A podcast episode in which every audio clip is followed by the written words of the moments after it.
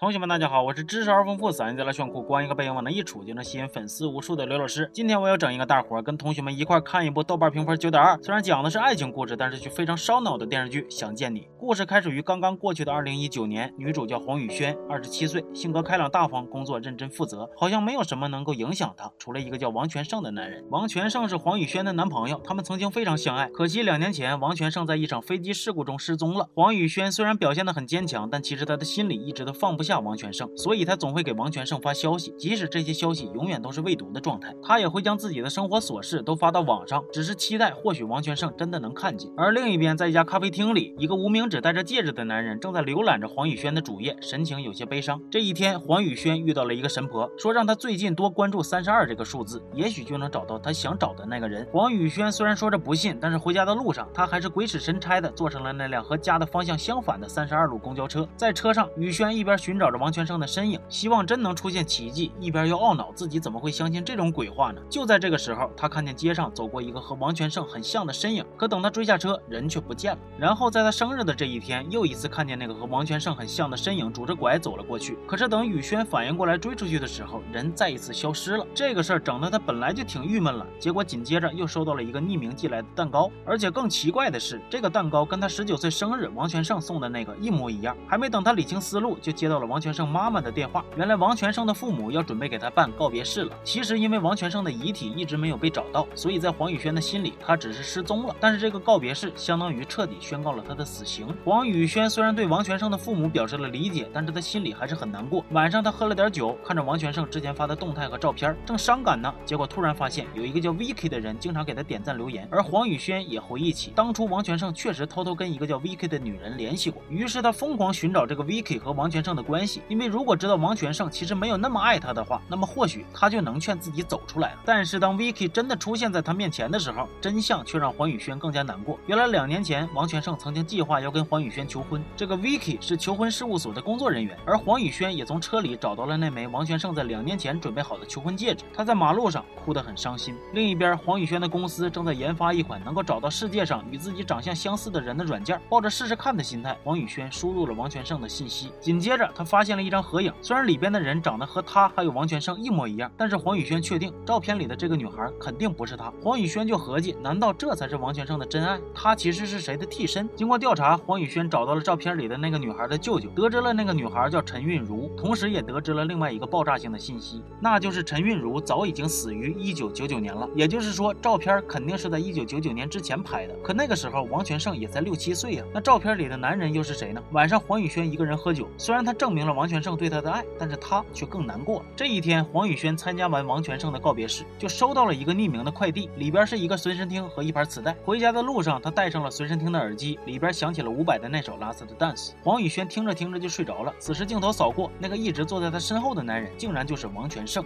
等黄宇轩再睁开眼，人已经躺在了病床上，变成了一九九八年十七岁的陈韵如。简单来说，就是黄宇轩的灵魂穿到了陈韵如的身体里。不过比较糟心的是，他因为第一次穿没啥经验，而且还同时拥有两个人的记忆，所以有点混乱，整不清自己是谁，导致误以为自己就是陈韵如。而关于黄宇轩的记忆都是梦境。话说这个陈韵如跟黄宇轩的性格相反，是一个内向孤僻的女孩，目前跟当陪酒女的妈和不听话的弟弟一起生活，偶尔会去开唱片行的舅舅那里看店打工。她还有两个好朋友，一个是喜欢她的人叫莫俊杰，一个是她喜欢的人叫李子维。而这个李子维就是咱们之前提到过和王全胜长得很像的那个男孩。据说陈韵如之所以会住院，是因为被人袭击把脑壳给敲破了，而袭击他的应该就是他们学校的男同学，但是不知道具体是谁。黄宇轩穿到陈韵如的身体之后，在外人看来，感觉像是陈韵如的脑壳被敲坏了，不仅性情大变，而且面对家里外边的那些糟心事儿，也从之前的唯唯诺诺变成了现在的重拳出击。黄宇轩出院之后，在陈韵如的房间里找到了一个随身听，那是出事当天，也就是陈韵如生日，李子维和莫俊杰送她的礼物，而这个随身听跟他在二零一九年收到的那个一模一样。这之后的日子，他们仨的关系越来越好，或者说是黄宇轩和李子维的关系越来越好了。李子维，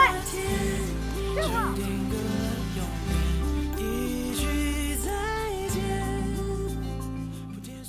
这一天，黄宇轩正在唱片行看店，突然来了几个警察，说是在他被袭击的案发现场发现了一枚助听器。这时候，黄宇轩突然想起来，莫俊杰之前说过，他因为右耳听不见，所以一直在佩戴助听器。想到这儿，他突然听到好像有人在叫他。等他再睁开眼，人已经回到了2019年那辆送他回家的大巴车上。回到家之后，他还是没想明白自己到底是穿越还是做梦。然而，更神奇的还在后边。他打开手机，发现那些发给王全胜的消息，居然都已经从未读变成了已读。黄宇轩非常震惊，突然查了一下，结果发现，在过去的两年，一直帮王全胜手机缴费的信用卡是李子维的，而且他们还查到王全胜手机最后一次登录的地点就是陈韵如舅舅开的那家咖啡店。不过，黄宇轩始终没有在那家咖啡店看到李子维或者是王全胜。黄宇轩怀疑自己是不是魔怔了，于是去找了心理医生谢之奇，跟他说了自己梦里变成陈韵如的事儿。谢大夫用了一堆医学名词解答他的疑惑，告诉他这就是压力太大导致的。结果他前脚刚走，这个谢大夫后脚就从柜子里边掏出了一个纸壳箱子，其中有一个本上贴的都是关于陈韵如死亡的报道。完了，他还掏出了一堆陈韵如的照片，若有所思的看着，好像知道些什么。另一边，陈韵如的舅舅找到了黄宇轩，听说他梦见自己变成陈韵如的事儿，也不惊讶，因为多年前他曾经也听陈韵如说过，自己其实是来自2019年的黄宇轩，只是他当时并不相信。紧接着，他将陈韵如的日记本交给了他。当黄宇轩看到日记本上竟然有自己的笔记，他终于敢肯定那不是做梦，是他真的穿越了。然而，更让黄宇轩坐立难安的是，他在那本日记上看到了一行字。他就是王全胜，他是谁？是李子维吗？黄宇轩想要见到李子维，想要知道真相，于是他打开随身听，听起了那首《Last Dance》。等黄宇轩再睁开眼，已经穿回了1998年，变成了陈韵如。他赶紧去学校找李子维，脑海中闪回着他们甜蜜的过去。结果等他赶到，就听李子维趴在围栏那儿，看着下边的操场说：“我靠，那个水面胸部也太大了吧！”啊？我估计此时此刻，黄宇轩抽他的心都有了。黄宇轩回去之后，还是想不明白日记上的那句话的意思。要说王全胜跟李子维是一个人，那他们俩这岁数也对不上啊。要说是现在十七岁的黄宇轩遇上了刚满五六岁的王全胜，完了俩人咋地咋地了，那这爱情悬疑片可就立刻变成法制进行时了。而且更让他闹心的是，二零一九年的舅舅曾经跟他说过，陈韵如是在一九九九年的小年夜被人杀死的。眼瞅着时间临近，可是黄宇轩却找不到回到二零一九年的办法。要是就这么待到小年夜，那被杀的。那可能就是他了。情急之下，他把穿越的这些事儿都告诉了舅舅，想要寻求帮助。可是舅舅却觉得他脑壳坏了。莫俊杰因为助听器的事儿被警方叫去谈话，最终还是黄宇轩替莫俊杰作证，才让他排除了嫌疑。另一边，为了能够阻止一九九九年的命案，黄宇轩开始行动了，因为他怀疑之前袭击陈韵如的人应该跟一九九九年杀人案有关系，所以他又交朋友，又参加篮球比赛，故意让自己变得很显眼，想要吸引凶手的注意。不过凶手注没注意不知道，但是因为李子维对他越来越好，倒是吸引了一个喜欢李子维的女生的注意，憋着阴招想坏他呢。黄宇轩那头因为成绩下滑，所以找到了学霸莫俊杰帮助补习。李子维看他俩那么亲密，莫名就觉得烦躁，所以他就自己出去散心了。结果半道遇见了一个迷路的小萝莉，于是李子维一边帮他找家人，一边带他吃吃喝喝，俩人相处的还算挺开心。最终李子维把小萝莉安全送到家，就在他骑上小摩托准备离开的时候，小萝莉却突然叫住了他。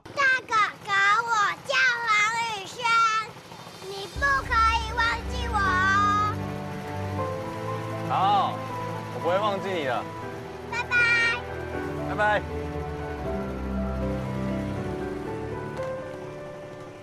这一天上学，黄宇轩在抽屉里发现了很多被偷拍的照片。仨人趁午休的时候讨论这个事儿，结果意外触犯了校规。虽然在李子维和莫俊杰的保护下，黄宇轩并没有受到惩罚，但是他还是很讲义气的陪他俩一块打扫教室。结果他们离开学校的时候，正好赶上了一场大雨，风刮跑了他们唯一的雨伞。黄宇轩开心的奔跑在雨里，而李子维看着他的背影，露出了微笑。他确定他爱上了这个女孩。莫俊杰虽然也察觉到黄宇轩和陈韵如的差别了，但是和李子维不一样，莫俊杰还是喜欢之前孤僻的陈韵如，而且他还认为陈韵如是为了被大家喜欢，所以逼迫自己开朗起来的。黄宇轩没办法，只好对他们俩说出了自己不是陈韵如的真相，还有小年夜陈韵如可能会被杀死的事儿。不过这个信息量确实有点太大了，也不怪李子维和孟俊杰接受起来有点费劲儿。另一边，在深夜的学校里，黄宇轩的情敌正在使坏，他把偷拍到的黄宇轩换衣服的照片贴在了学校的公告栏上，等着第二天早上黄宇轩被全校人嘲笑。其实之前的那些照片也是他拍的，不过因为没吓着黄宇轩，所以才想了一个更狠的。就就在他以为自己的坏事已经干得天衣无缝的时候，一个身影正在角落默默地看着他。那个男人就是李子维他们班的班长，虽然表面上跟黄宇轩不熟，但是背地里却一直在默默地关注他。而且同学们发现没有，一九九八年的这个班长其实就是那个心理医生谢之奇。等情敌他们走后，谢之奇来到公告栏看了眼那些照片，然后凶狠地看向情敌离开的方向。本来情敌都要离开学校了，结果陪他来的两个女同学去上厕所了，就留他在原地等着。可是等女同学回来之后，情敌却不见了。他们以为情迪自己先回家了，但是谁也没有想到，他此刻就在楼梯后面被谢之奇挟持着。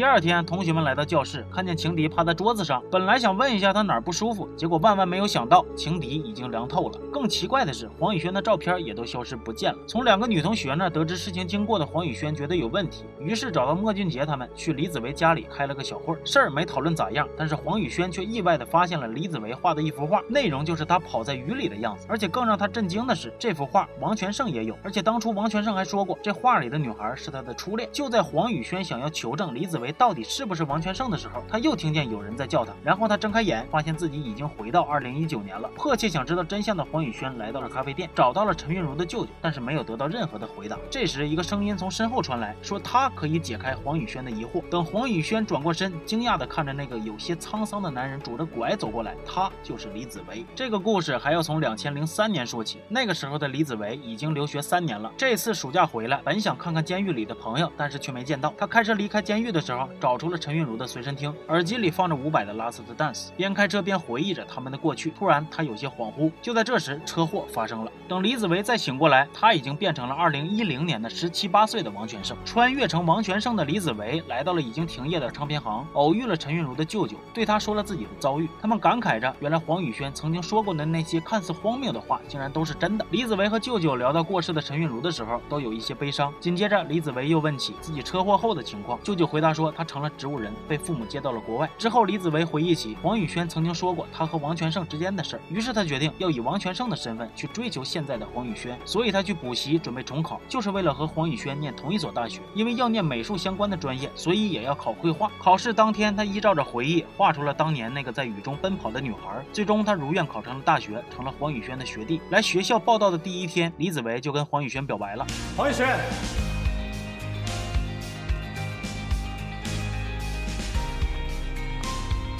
我喜欢你。我们好像才刚认识没有多久吧？我喜欢你，跟我们认识多久一点关系都没有。因为打从第一次看到你，我就确定我喜欢你。因为早在你认识我之前，我就已经深深喜欢上你。等一下，结果意外得知黄宇轩已经有男票了，李子维瞬间蒙圈。不过他也没有放弃，依旧围绕在黄宇轩的身边。另一边，舅舅正在跟谁通着电话，嘴里说着一切都跟你告诉我的一样，他和黄宇轩上了同一所大学，也已经见面了。然后聊了两句就挂了。而电话那头的男人虽然只露了个背影，但是不难猜出他就是李子维，那个真正的李子维。看到这儿，有同学可能会纳闷，李子维不是穿到王全胜的身体里了吗？怎么还有一个李子维？我简单给大家捋一下这个时间线：李子维在两千零三年出了车祸，身体处于昏迷的状态，而灵魂则穿到了二零一零年的王全胜的身体里。然后在二零一七年遭遇了飞机失事，王全胜失踪，李子维的灵魂应该也是在这个时候回到了某一个时间点的自己的身体里，继而苏醒过来。虽然之前舅舅曾提到说李子维车祸后变成了植物人，但是剧情发展到现在，不难看出这些都是舅舅释放的烟雾弹。他早就知道李子维苏醒了，甚至还和他有联系，但是他却没有告诉已经变成王全胜的李子维。所以李子维苏醒的时间是早于二零一零年的，这样才会有两个李子维在同一时空出现的情况。接下来的剧情也印证了这一点。时间退回到两千零八年，这时候的李子维已经从二零一七年穿回了本体。这一天，他从监狱接回了莫俊杰。一九九九年的二月十四日，也就是小年夜的那一天，陈韵如死亡现场，莫俊杰也在，并且手持凶器。而后他因杀人罪锒铛入狱，又因为是未成年，所以被判了九年，直到两千零八年出狱。不过李子维一直相信莫俊杰是不会伤害陈韵如的，所以他觉得这里面一定有什么隐藏的真相。而另一件让他忧心的事儿，也是关于莫。莫俊杰的。当他还是王全胜的时候，舅舅曾经说过，莫俊杰在出狱后不久就在陈韵如死亡的地方自杀了。为了阻止悲剧再度发生，李子维一直紧张着准备着。而莫俊杰原本因为陈韵如的死困在深深的自责里，可偏偏祸不单行，很快相依为命的奶奶又过世了。这一天，莫俊杰约了李子维一块喝酒，可是等李子维酒醒之后，却发现莫俊杰消失了。他立刻反应过来，跑去找莫俊杰，但是最终还是没有来得及，只能亲眼看着自己最好的朋友死在了自己的面前。而另一边，二零一零年的李子维正默默地陪在黄宇轩的身边，和他一起打工，一起上课。虽然招女生喜欢，但是李子维从不沾花惹草，一心就扑在黄宇轩的身上。这一天是黄宇轩的生日，李子维本想帮他庆祝，可是等他买了蛋糕回来，黄宇轩已经被男友叫走了。晚上的时候，他在打工的店里，面前摆着准备好的生日蛋糕，打电话告诉黄宇轩，自己虽然喜欢他，但是不会越界让他难做，最后祝他生日快乐。就在这个时候，黄宇轩出现了。原来今天男友找他是为了和他分手，原本心情低落，但是却在这一瞬间被这个叫王全胜的男男孩温暖了。他们一块吃蛋糕的时候，黄宇轩说自己之所以会和前男友在一起，是因为在某一个瞬间觉得他很像自己小的时候遇见的一个已经记不住长相的大哥哥。那个大哥哥曾经在他迷路时带他吃吃喝喝，送他回家，让他觉得很温暖。李子维突然愣住，想起了当年的那个小女孩，原来缘分真的很神奇。在这之后，他们的关系越来越融洽。有一天，李子维打工时在卫生间发现了因为来姨妈疼得动不了的黄宇轩，他去帮忙买了卫生巾，还背着黄宇轩回了家，帮他安排着接下来的生活。快到家时，黄宇轩问他为什么对自己这么好，李子维回答的又干脆又简单。这还用说？当然是因为喜欢你啊。安顿好黄宇轩，李子维准备离开，结果在楼下接到了黄宇轩的电话。黄宇轩让李子维记住这一天。为什么？因为是第一天，什么第一天啊？哦，你们来第一天呢。不是啦，是我们在一起的第一天。真的假的？真的假的啦？真的假的？真的假的？哦，我喜欢你。王春盛，你小声一点啦！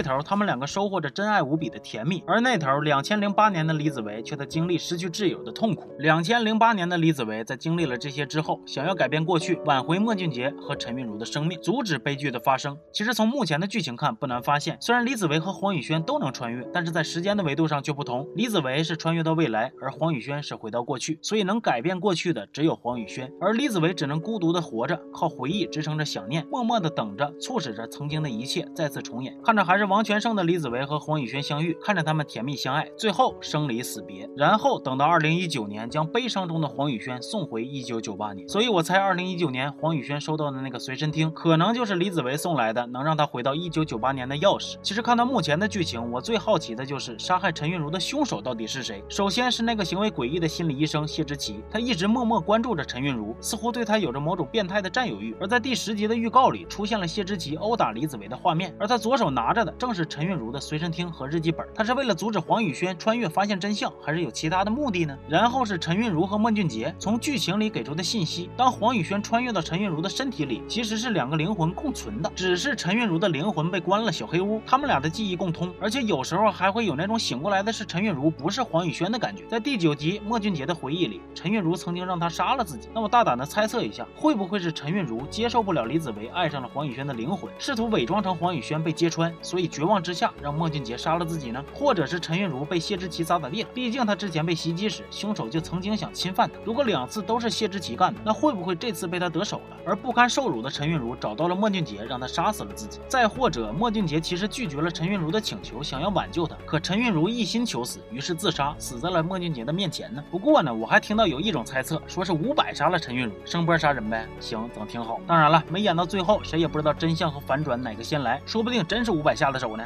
这部剧无论是剧本、画面还是演员的演技，都时刻牵着观众的思路和情绪。剧情虽然一环套一环很烧脑，但是因为其本身的逻辑非常缜密，甚至一些小的细节都严丝合缝的接到了一起，所以了解到剧情间的关联之后，会有一种拨开云雾的舒爽的感觉。而且演员的演技也非常棒，男女主都是一人分饰多角，而且处理的都非常好。内向孤僻和外向开朗，热情单纯和历经沧桑，几乎一眼就能区分开，不需要观众去挠头抓脸的分辨谁是谁。尤其是男女主的少年感，他们俩拍这这个的时候，一个三十四岁，一个二十九岁，然而演起了十七八岁的少男少女，居然一点都不违和，满满的青春气息，这个属实是有点厉害了。这部剧里有很多让人心疼的角色，比如李子维，比如莫俊杰，比如黄宇轩，比如陈韵如，比如王全胜。但是我觉得最悲惨的其实是观众啊，同时拥有他们五个人的记忆和感情，然后也不能穿越，也不知道结局，虐得心肝肺脾肾一起跟着颤悠。完了，唯一的念想就是每周等着更新的那一天。哎呦我去，简直太悲惨了！新来的同学如果喜欢我的解说，可以点点关注。行，这期就先到这了，我是刘老师，咱们下期见。